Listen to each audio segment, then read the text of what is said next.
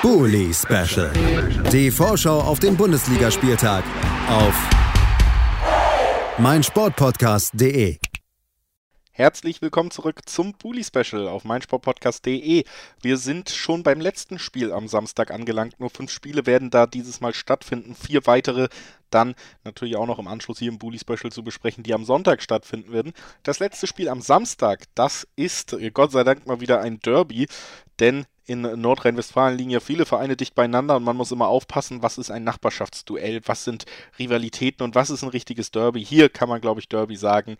Gladbach empfängt Köln und ich empfange dafür Olaf Nordwig vom Vollraute-Podcast. Hallo Olaf. Hallo, moin moin. Und auf der anderen Seite Thomas Reinscheid von fc.com. Hallo Thomas. Hallo zusammen. Damit steht also unser Setup für dieses Derby in Gladbach wird es stattfinden und die Gladbacher haben da jetzt auch tatsächlich ja eine ganz gute Situation, würde ich mal über dieses Spiel stellen, um vielleicht doch nochmal ein wenig Versöhnung mit dieser Saison zu finden. Die Form wird besser, letzten vier Spiele nicht einmal verloren, das gab es in dieser Saison noch nicht so oft und das letzte Spiel gegen Fürth, das konnte man auch deutlich überlegen, am Ende 2 zu 0 gewinnen. Olaf, wie hast du den letzten Auftritt der Gladbacher wahrgenommen? Fangen wir erstmal da an. Ja, ich glaube, man muss sich bei uns angewöhnen, dass man, dass man die erste Halbzeit vor allem nur guckt. Also dann ist man total begeistert. Ähm, wenn man das ganze Spiel guckt, dann gibt es weiterhin natürlich immer noch offene Baustellen und, und Fragezeichen. Also wie gesagt, erste Halbzeit 2-0, ganz, ganz gut alles herausgespielt, war ein schöner Auftritt, wie auch zuvor bei den Spielen. Und in der zweiten Halbzeit dann wieder auch teilweise eklatant nachgelassen. Also das ist, zeigt einfach, dass es einfach nicht die Saison äh, ähm, sein soll. Aber natürlich wichtiger Sieg und damit quasi äh, auch der Klassenerhalt. Also da sollte jetzt schon wirklich mit dem Teufel zu gehen, dass wir da unten nochmal reinkommen. Wäre natürlich jetzt nochmal ein Sieg am Wochenende nochmal äh, wirklich dann der, der äh, Deckel drauf. Ähm, ja, also wie gesagt, ähm, immer noch, ähm, es ist gut, auch gezeigt hat, wie die Mannschaft in den letzten Spielen sich da rausgekämpft hat und auch die defensive Probleme und alles immer mehr in den Griff bekommen. Aber natürlich bleibt, ähm, vor allen Dingen jetzt unter den Spielen, wo auch Andi Hütter wieder da ist, dass die zweite Halbzeit dann äh, doch oftmals ähm, stark abgefallen ist. Das ist tatsächlich eine sehr gute Überleitung, über das letzte Spiel der Kölner zu sprechen.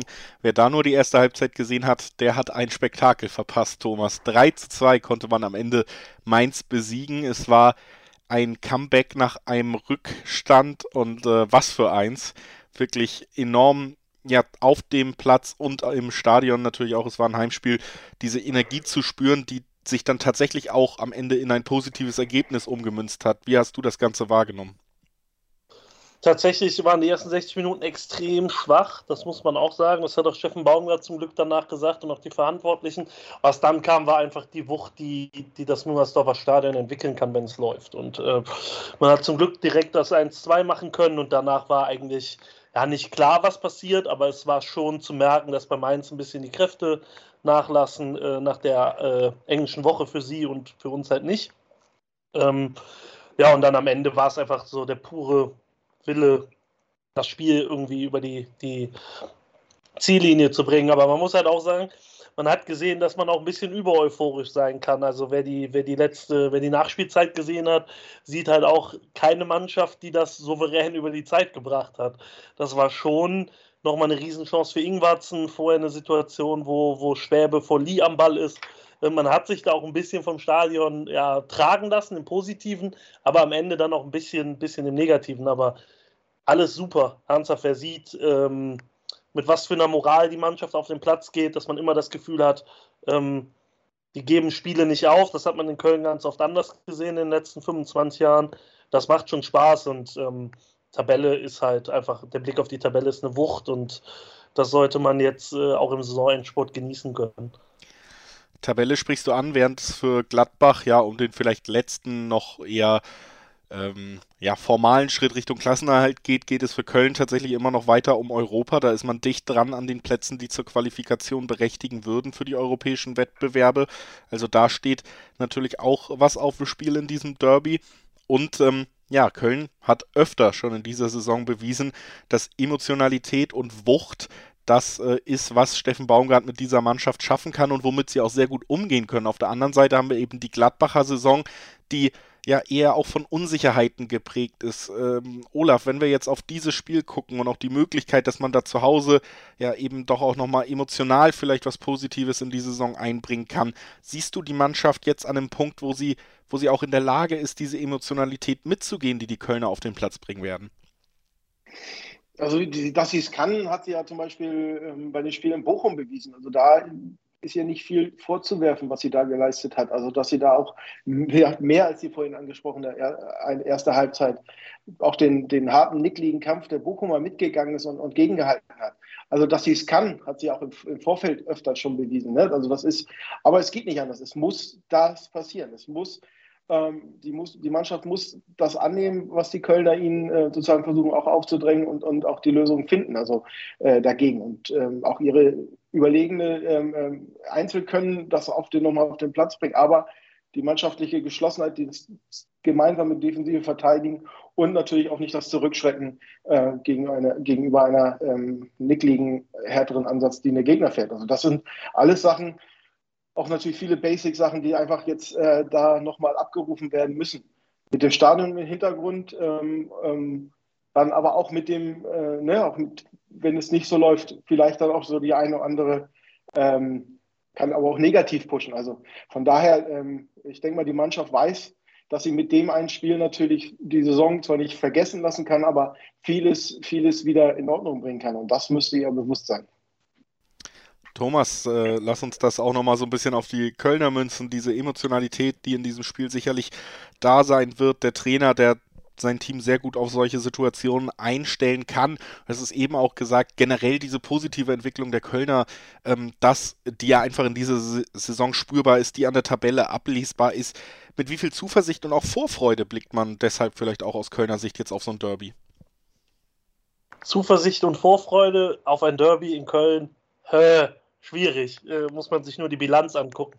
Aber natürlich, äh, man könnte es tatsächlich jetzt äh, schon mal ein bisschen krönen, diese Saison, wenn man ähm, das Derby jetzt auch noch für sich entscheiden kann. Wäre das erste Mal seit 32 Jahren das dritte Derby in Folge gewonnen. Ähm, auch damals hat man sich für den Europapokal qualifiziert, also vielleicht ähm, schafft man das ja jetzt wieder. Ähm, aber natürlich, ähm, es wird mega emotional werden. Für beide steht viel auf dem Spiel. Ähm, Gladbach kann nochmal vielleicht oben dran schnuppern am Platz 7. Wir könnten uns ähm, im oberen Tabellendrittel vielleicht äh, da mal anklopfen. Grundsätzlich, egal von der Tabellensituation oder vom Hinspiel oder vom Rückspiel her, ähm, Derby ist immer was Besonderes. Ähm, und ich hoffe, dass es auch dementsprechend emotional auf dem Platz werden wird. Hinspiel war schon mal ein guter Indikator, wie es laufen kann. Ähm, auch sehr schön, dass man in der Nachspielzeit noch mit dem 4-1 an Gladbach damals vorbeigezogen ist. War nochmal ein besonderes Bonbon. Und ähm, ja, vielleicht untermauert man oder hoffentlich untermauert man das äh, am Wochenende jetzt wieder. Ähm, Wäre ein kleines Ostergeschenk ähm, ins katholische Köln. Ich glaube, das käme ganz gut. Also Chance auf Versöhnung für Gladbach, Chance auf Europa für Köln. Lasst uns tippen, wie dieses emotionale Derby am Ende ausgehen wird. Olaf, was glaubst du? Ja, äh, schwierig. Also, ähm, wenn wir 3-0 zur Halbzeit führen, dann glaube ich auch an einen Sieg. Ähm, ähm, aber Spaß beiseite. Also, natürlich, es geht um alles. Erstmal für die Saison haben wir ja gerade besprochen. Ich habe einfach die Hoffnung, das Vertrauen, dass die Mannschaft weiß, was die Stunde geschlagen ist und das annehmen. Und deshalb komme ich zu dem Ergebnis, dass wir am Ende mit einem 3 zu 1 als Sieger vom Platz gehen. 3 zu 1 Heimsieg, der Tipp von Olaf Nordwig vom Vollraute Podcast. Und jetzt widerspricht Thomas Reinscheid von fc.com. Ähm, deutlich optimistischer für sein Team, als ich für meins bin. Also einen Punkt würde ich gerne mitnehmen. Das reicht mir schon eigentlich. Mehr wäre geil, aber äh, man soll ja auch nicht zu gierig werden. Ähm, siehe Nachspielzeit Mainz. Ähm, tippe ich mal auf ein 1-1 mit einer Führung für den FC vor. 1-1 der Tipp von Thomas Reinscheid und ich ja, glaube, es wird ein 2-2. Ich glaube, es wird ein bisschen wilder, aber ja, könnte wirklich ein Unentschieden werden, nur noch ein paar mehr Tore als Thomas erwartet und damit ein ja sehr schönes Spiel äh, hat man, glaube ich, jetzt auch von beiden Seiten raushören können, das auch einfach emotional aufgeladen ist und das ist natürlich immer erstmal positiv zu bewerten, dass da auch noch so viel drinsteckt, auch wenn die Bundesliga vielleicht für manche ein fast totes Pro Produkt ist, finden eben auch noch diese Spiele statt und das, glaube ich, ist schon mal die erste gute Nachricht, bevor es überhaupt angepfiffen ist. Ich bedanke mich bei Olaf Nordwig vom Vollraute Podcast, dass er heute da war. Danke, Olaf. Gerne doch. Natürlich auch vielen Dank an Thomas Reinscheid von fc.com. Danke, Thomas. Immer gern, danke für die Einladung. Sehr gerne. Und äh, wir machen nach einer kurzen Pause dann den Sprung auf den Sonntag, Ostersonntag. Vier Spiele. Erstes Spiel Bielefeld gegen Bayern. Also eine Mannschaft, die ja gegen Villarreal verloren hat. Wir sprechen gleich drüber. Schatz, ich bin neu verliebt. Was? Da drüben. Das ist er. Aber das ist ein Auto. Ja, eben. Mit ihm habe ich alles richtig gemacht. Wunschauto einfach kaufen, verkaufen oder leasen. Bei Autoscout24. Alles richtig gemacht. Bully Special. Die Vorschau auf den Bundesligaspieltag auf meinsportpodcast.de. Schatz, ich bin neu verliebt. Was? Da drüben. Das ist er. Aber das ist ein Auto. Ja, eben. Mit ihm habe ich alles richtig gemacht. Wunschauto einfach kaufen, verkaufen oder leasen. Bei Autoscout24. Alles richtig gemacht.